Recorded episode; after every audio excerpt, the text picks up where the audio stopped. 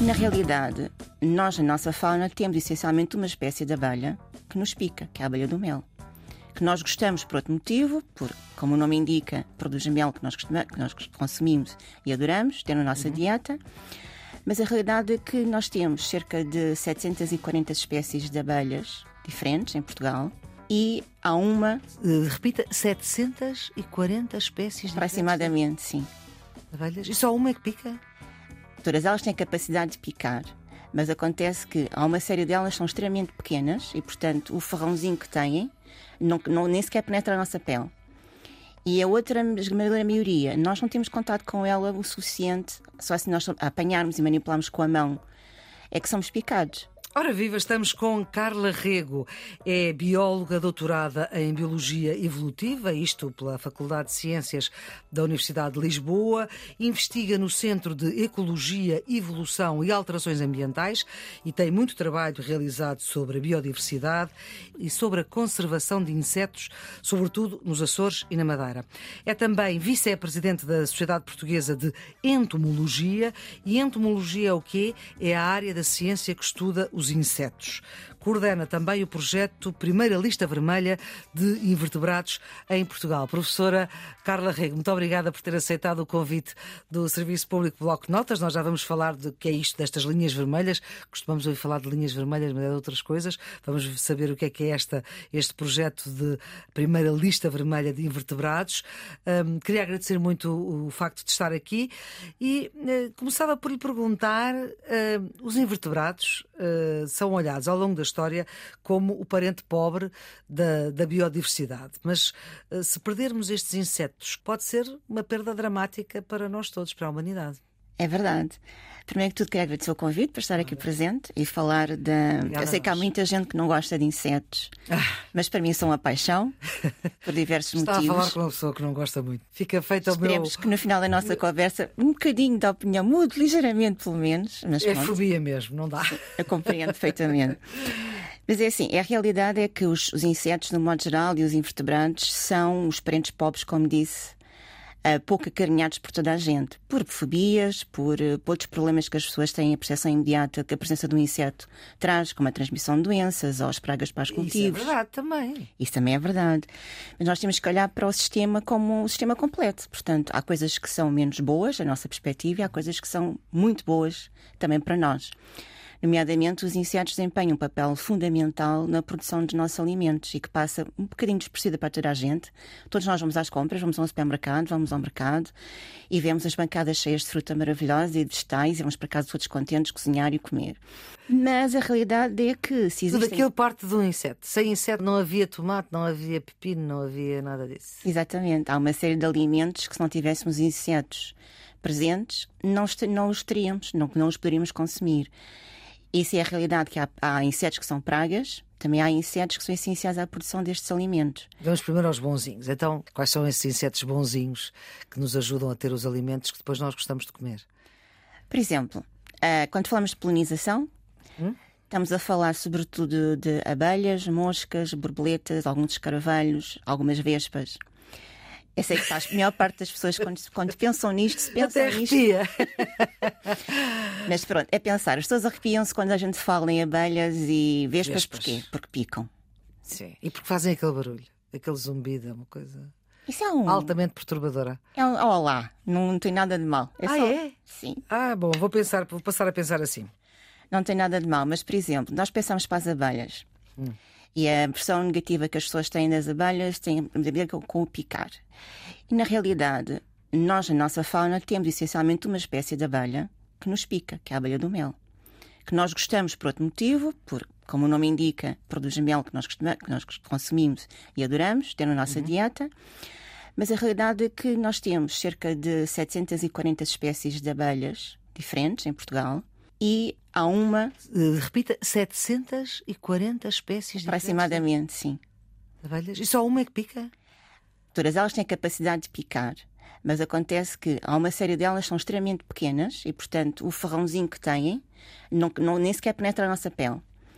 E a outra esmagadora maioria, nós não temos contato com ela o suficiente, só se nós apanharmos e manipularmos com a mão, é que somos picados. Hum. E uh, ao contrário da abelha do mel que vive em colónia e, portanto, tem um sistema defensivo, quando nós vamos àquela colónia porque vamos tirar mel, que para elas é um roubo, estamos a roubar o alimento e é delas. Tem razão. Exatamente. É um sistema defensivo. Uhum. E isto é um sistema eh, defensivo em colónias, portanto, em, em insetos que são sociais e que defendem a sua colónia. É como nós, a nossa família, a nossa casa. Se alguém entrar lá para nos roubar, também nos tentamos defender. Hum. Também picamos. Também picamos, ou tentamos, pelo menos. Sim. Até assim, é um paralelismo simplista, eu sei, claro. mas pronto, é para dar a entender um bocadinho. A outra faceta destas 740 espécies que existem, a maior parte delas são solitárias, ou seja, uma fêmea põe o seu, procura um sítio para fazer o seu ninho e as abelhas têm diferentes locais onde nidificam. Podem ser, por exemplo, em orifícios de árvores, podem ser no solo. A esmagadora, a esmagadora maioria faz ninhos no solo, portanto, faz uns buraquinhos no solo. Nesses ninhos, o que eles fazem é põem alimento, de modo geral pólen, mas podem ser outras coisas também, mas essencialmente o pólen, põem um ovinho, fazem uma câmara onde está alimento mais um ovo, fecham essa câmara, faz uma nova câmara e o processo assim. Uhum. Podem ter túneis. Isto é mais nas espécies que fazem os orifícios, por exemplo, nas árvores, fazem este sistema assim. Portanto, a pessoa vê um ninho e tem uma série de câmaras sucessivas onde está um ovo ou uma larva já eclodida, onde ela se desenvolve e se alimenta do alimento que a, a abelha-mãe deixou para elas. Uhum. Existem algumas espécies que vivem agregados, mas não são agregados como as colónias da abelha do mel, ou seja, uhum. não são estruturas sociais.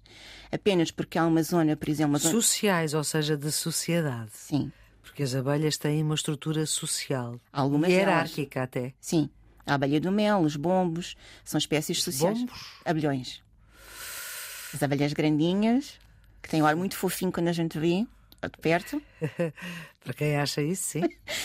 Sim, a maior parte das pessoas, quando vêem as fotografias de detalhe, e esquecem o zumbido, e esquecem. Uh, os abelhões parecem como se fossem os peluches, estão cheios de pelinhos. Hum. E portanto, por isso é que eu disse é um ar fofinho. Quando a gente se abstrai dos nossos preconceitos, dos nossos medos, um bocadinho, e, e olha para as coisas com mais cuidado. Alguma vez foi picada por uma abelha? Já. E não é por isso que perdo o amor a elas. Certo. Eu chateei ela, chateou-se comigo, portanto. Portanto, ela teve razão. Teve razão, plenamente. É claro que é assim, se eu tivesse, não, felizmente não tenho nenhuma alergia às abelhas, picadas abelhas, e portanto posso conviver saudavelmente com a questão. Para pessoas que sejam alérgicas, a coisa é muito mais problemática. Claro que sim, tem, claro que, sim. tem que se proteger. Mas, portanto, estes polinizadores, uh, e a abelha é uma polinizadora. Sim. Fazem o quê? Estes insetos fazem polinização, elas transportam o pólen, que é tipo como se fossem as gâmetas masculinas das flores, das plantas, uhum. para a parte feminina da flor. Portanto, os insetos, quando visitam as flores, o que eles fazem é, estão-se a tentar alimentar, alimentam-se do néctar, que é a recompensa doce que têm para se alimentar. Há outro... Que a flor faz para eles, não é? Não faz para eles, mas pronto. Já é, agora é a nossa, é nossa joint venture. é a nossa perspectiva humana de, de, encontrar causas e efeitos e motivações. Claro. Portanto, as plantas, as flores têm produzem néctar, produzem pólen. Há insetos que utilizam ambas as fontes como alimento e dependendo da fase da vida em questão. Uh, há outros que apenas só utilizam o néctar ou só utilizam o pólen. Certo. O pólen é aquilo que a planta necessita, que a flor produz, para se poder reproduzir. Ou seja, havendo a reprodução, havendo essa transferência dos grãos de pólen para a estrutura feminina da flor, o que vai acontecer é que vai permitir que essa se desenvolva num fruto, com semente, que depois vai permitir a reprodução da planta. Portanto, se não houver polinização, não há reprodução da planta. E só há polinização quando se utiliza o pólen, porque quando se utiliza o néctar é só o prazer do inseto. Sim. E não faz nada. E não faz nada. É uma fonte de alimento. Certo. O prazer, uh, o prazer e a necessidade para, para continuar a viver. É claro que nem todas as plantas são polinizadas por insetos. Existem outros organismos, existem inclusive vertebrados, como répteis, aves, morcegos. Mais recentemente também foi descoberto potencialmente uma rã que também pode ser polinizadora. Hum. E há plantas que não necessitam de polinização animal, ou seja, a polinização pode ser feita pelo vento. Exatamente. Ou então pode ser apenas por o efeito ao azar do, dentro da, da, da, própria planta, poder transferir o pólen das flores masculinas para as, para as estruturas masculinas para as femininas. E existem plantas que conseguem reproduzir-se reproduzir desta maneira. Outras que são as mais importantes na nossa alimentação, não conseguem fazer dessa maneira. Portanto, se o pólen for transmitido dentro da mesma flor da estrutura masculina para a feminina, não se desenvolve e, portanto, não há reprodução. E, inclusivamente, há plantas em que há uma planta masculina e uma planta feminina, nem sequer estão no mesmo indivíduo. Uhum. Portanto, há coisas. Hum, é um universo um bocadinho ainda por descobrir. Uhum. Uma das facetas que nós não conhecemos, por exemplo, tem a ver com os polinizadores noturnos. E há pou- há pouco- Noturnos, noturnos. durante a noite. Há pouco eu falei no exemplo das borboletas. Há relativamente poucos insetos durante a noite. Tem- há essa vantagem ou não? Não, exatamente o contrário. Ah, há mais? Há muitas espécies que só estão ativas durante a noite. Sim. Pela luz, não é? Não é pela luz, é o é o normal delas. A luz até, a nossa luz é uma fonte de perturbação para eles. Olha, Pensemos, os pirilampos. Os pirilampos, quando nós damos por eles, é pelas luzinhas, na altura do acasalamento, que, que utilizam para atrair os diferentes sexos. Nós opomos as luzes artificiais que nós utilizamos para o nosso eh, bem-estar, digamos, estamos a perturbar a comunicação das espécies, neste caso dos pirilampos. Não é tão fácil o macho encontrar a fêmea e vice-versa, portanto Por haver causa da nossa luz. a nossa luz. Ou outros fatores também, mas pode ser um, um fator que perturba. Esses são fatores que ameaçam os polinizadores. Alguns deles, sim. A nossa luz e mais o quê? A, maneira como nós produzimos os nossos alimentos. Isto no sentido de como nós intensificamos essa produção, massificamos. Quando nós fazemos áreas muito extensivas de produção alimentar, seja de qual for o alimento, temos a tendência a fazer o quê? A utilizar ah, fertilizantes, a utilizar pesticidas.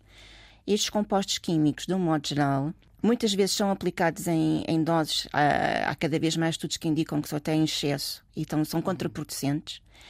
E eh, têm um efeito depois que nós não previmos à partida quando os aplicamos, ou não sabíamos há umas décadas atrás e que agora cada vez sabemos mais. A concentração destes, destes elementos, destes compostos químicos, pois tem efeitos dramáticos em alguma fauna na- de insetos, por exemplo. No gado, o gado bovino e muitos outros, nós fazemos tratamentos preventivos para- contra doenças, damos antibióticos, damos uma série de produtos ah, veterinários preventivamente.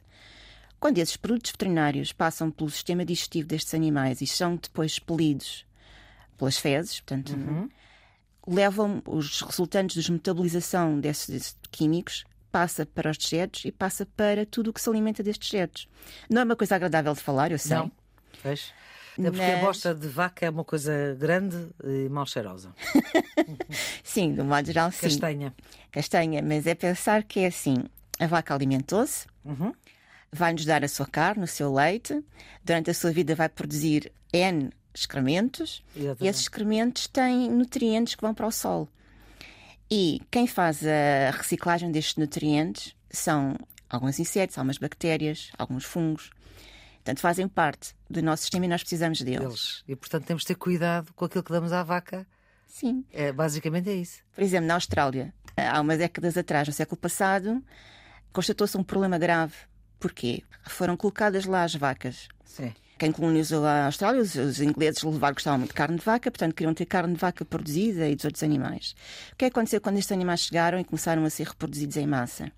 Não havia escaravelhos, neste caso, que gostassem de bosta de vaca, porque nunca tinham visto a bosta de vaca. As vacas não existiam naturalmente na Austrália, foram levadas. Portanto, eles não conheciam. O escaravelho E o que é que é isto um levou? escaravelho gourmet e não gostava daquela. de- Gostava de outras coisas, gostava de, de- de cangurus e outros animais nativos de lá, Lá, e não, não das vacas, das sim. vacas. O que é que aconteceu? Ao fim de uma série de tempo, eles constataram que tinham um problema de saúde pública. Porquê? Porque as bostas de vaca começaram-se a acumular de uma maneira desmesurada. E as bostas não atraíam os, os animais, Os insetos e os escaravelhos da, da Austrália não gostavam.